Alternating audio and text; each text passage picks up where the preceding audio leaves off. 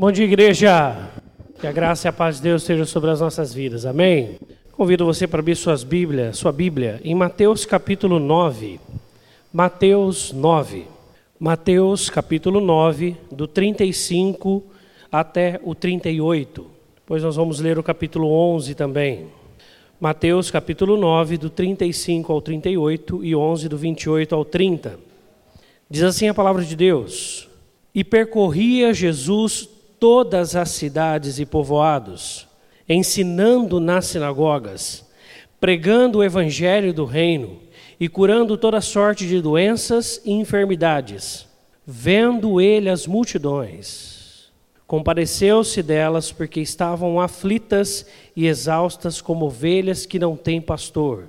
Então se dirigiu a seus discípulos: A seara, na verdade, é grande, mas os trabalhadores são poucos.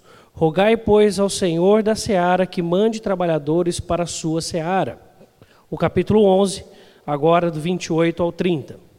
Diz assim a palavra de Deus: Vinde a mim todos os que estáis cansados e sobrecarregados, e eu vos aliviarei. Tomai sobre vós o meu jugo e aprendei de mim, porque sou manso e humilde de coração, e achareis descanso para a vossa alma, porque o meu jugo é suave e o meu fardo é leve. Vamos orar? Senhor, nós rogamos que o Teu Espírito, mais uma vez, nesta manhã, fale aos nossos corações e nos ensine a cada dia mais estarmos atentos e pro, sermos proclamadores do Teu reino e do Teu Evangelho, onde quer que o Senhor nos leve. Assim oramos em nome de Cristo Jesus. Amém. Eu fiz questão de ler esses dois textos em seguida, porque na verdade eles são como que um texto só. Se você observar, Jesus no capítulo 9, do 35 ao 38, ele caminha por Jerusalém, por Cafarnaum e por um tanto de outras cidades de Israel, e ele vai pregando o evangelho do reino, ele vai parando aos sábados nas sinagogas e ensinando sobre o evangelho do reino, e também vai curando pessoas nesse transcorrer de, de suas viagens, de sua peregrinação por todo Israel, junto com seus discípulos. E aí existe um versículo 36, uma, uma palavra linda da, da observação de Jesus para com a situação de Israel daquele instante. O texto nos disse: vendo ele as multidões. Então Jesus estava olhando para todo Israel aqui, para todas as pessoas, para todos os povoados. Não era algo exclusivo de uma região ou de uma parte de Israel, mas era algo de todo Israel. E o que, que estava acontecendo? Jesus se compadece delas, tem compaixão delas, padece junto com elas, sofre com elas, porque elas estavam aflitas e elas estavam exaustas como ovelhas que não têm pastor. Então ele se dirige aos seus discípulos e ali lança um desafio. A seara, na verdade, é grande, mas os trabalhadores são poucos. Rogai, pois, ao Senhor da seara que mande trabalhadores para a sua seara. Por que, que nós precisamos linkar esses dois textos? Porque o capítulo 11, do 28 ao 30 que lemos, é a resposta deste momento. Porque olha o que acontece no capítulo 10, que é o que fica no interregno desses dois textos. Existe a escolha dos doze apóstolos, em primeiro lugar, no começo do capítulo 10. Então, Jesus já está colocando aqui uma organização, uma, uma estrutura está estruturando os seus discípulos para que eles possam ter funções, possam ter designações, possam ter o que fazer, o que não fazer, como fazer. Então ele já tem ali uma organização. Por isso que nós precisamos cada dia mais defender a importância de vivermos em igreja. Porque se nós pensarmos que igreja é algo além de Cristo, nós estamos errados. E tem muitos que hoje em dia dizem isso são os famosos desigrejados hoje. Antigamente, você pegava nas pesquisas que eram feitas e você tinha um grupo, porque o Brasil é de origem católica, por ter a sua, sua descoberta ter sido feita por Portugal. Você tinha um grupo de católicos muito grandes, muito grande, que eles se declaravam católicos no IBGE, mas perguntavam: você frequenta? Ah, faz anos que eu não vou à igreja.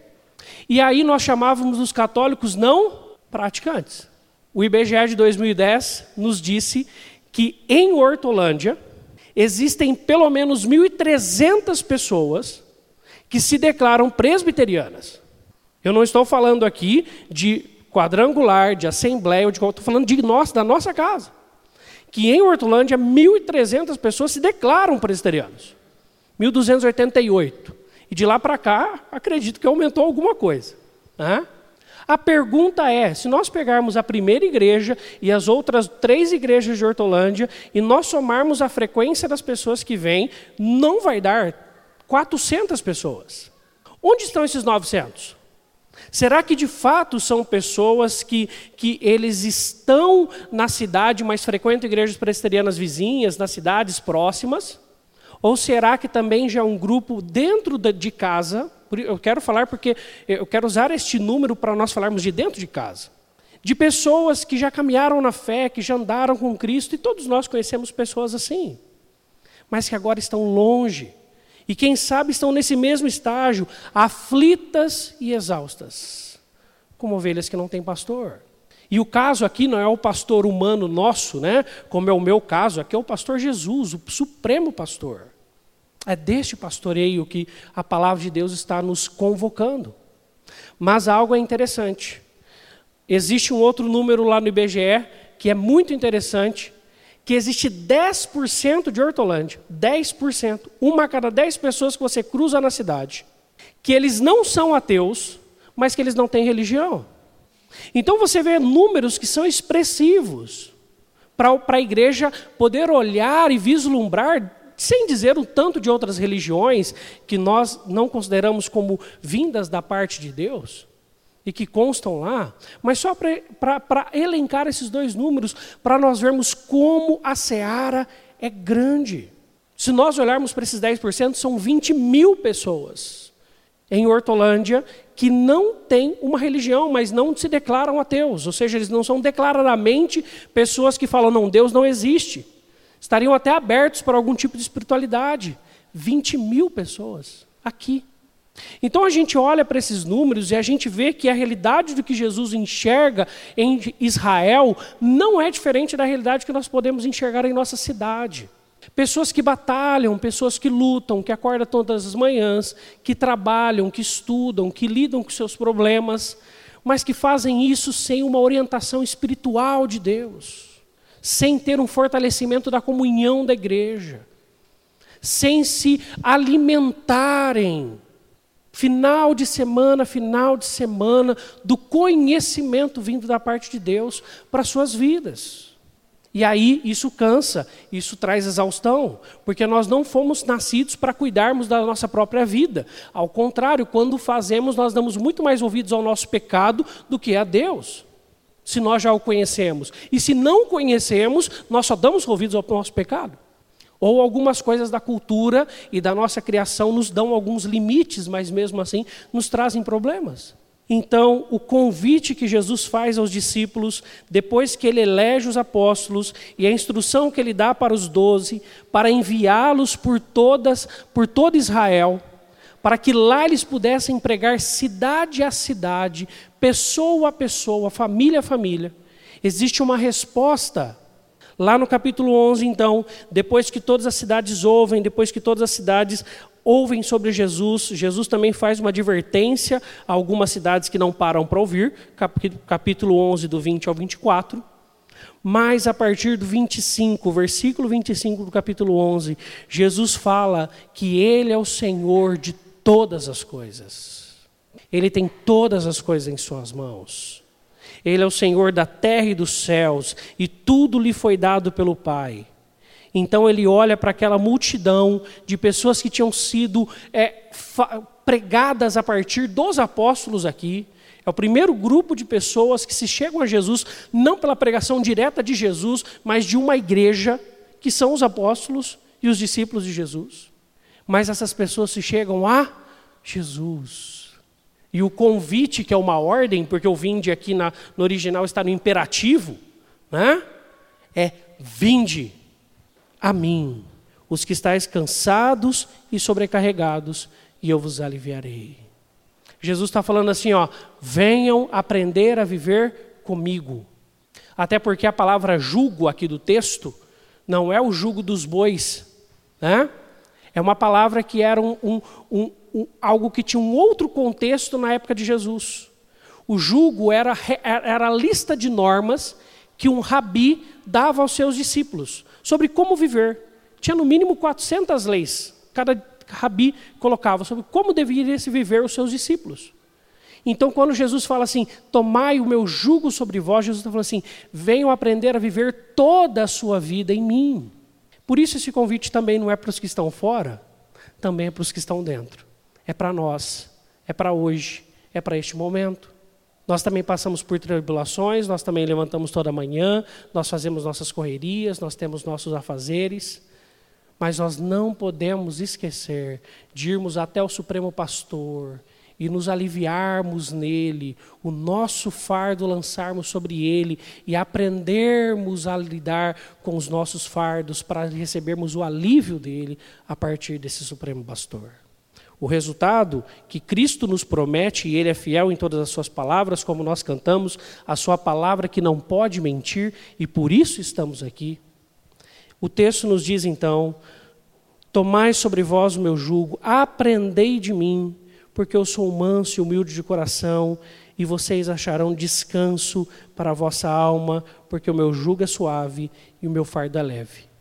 Então, nessa manhã, como em todos os momentos que nós temos a oportunidade de abrir nossas Bíblias em casa, como em todos os momentos que nós estamos numa programação da igreja, são momentos para nos alimentarmos da palavra de Deus. O hino que daqui a pouco nós vamos cantar fala disso. Exalta a, a, a Trindade Santíssima por esse ensino constante em nossas vidas. Mas cabe agora a gente ter um momento de oração. Falar, Deus, ensina-me mais uma vez, não só nessa manhã, não só nesse dia, mas sempre que eu estiver aos seus pés. Fale mais ao meu coração, ensine-me a viver a partir dos teus ensinamentos.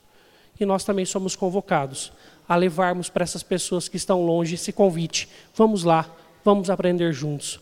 Vamos voltar a caminhar em comunhão e também ouvindo ao nosso Senhor Jesus Cristo todos os domingos. Vamos orar? Pai amado, obrigado por essa manhã maravilhosa. Obrigado por esse verão tão chuvoso que ameniza as temperaturas e nos traz uma qualidade melhor de sono, de vida. Também, Senhor Deus, irriga toda a terra. Nós te agradecemos. Nós pedimos para aqueles que sofrem nesses momentos, quando a chuva é um pouco mais forte, onde as tempestades batem, que o Senhor também possa entrar com providência sobre a vida destes, cuidar e amparar a vida desses que vivem em situações complexas nesse sentido. Mas, Deus, nós queremos te agradecer porque nesta manhã, o Senhor, como naquele dia, convoca os seus discípulos, como nós, a ser, Senhor Deus, aquilo que nós fomos chamados para fazer, sermos detentores de uma missão olharmos para o mundo que está ao nosso redor como a seara do Senhor, olharmos para as pessoas que já um dia frequentaram ao nosso lado e que nunca frequentaram a casa do Senhor, como campo, Senhor Deus, para ser plantado, pregado, colhido, Senhor Deus, para Ti, para que essas pessoas não possam se chegar a nós, mas ao Senhor Jesus. Porque quando nós nos achegamos também a Ti, nós sabemos o quanto nós aprendemos, o quanto nós crescemos, o quanto nós é, desenvolvemos a nossa vida contigo, e enquanto nosso fardo se torna muito mais leve do que ele é.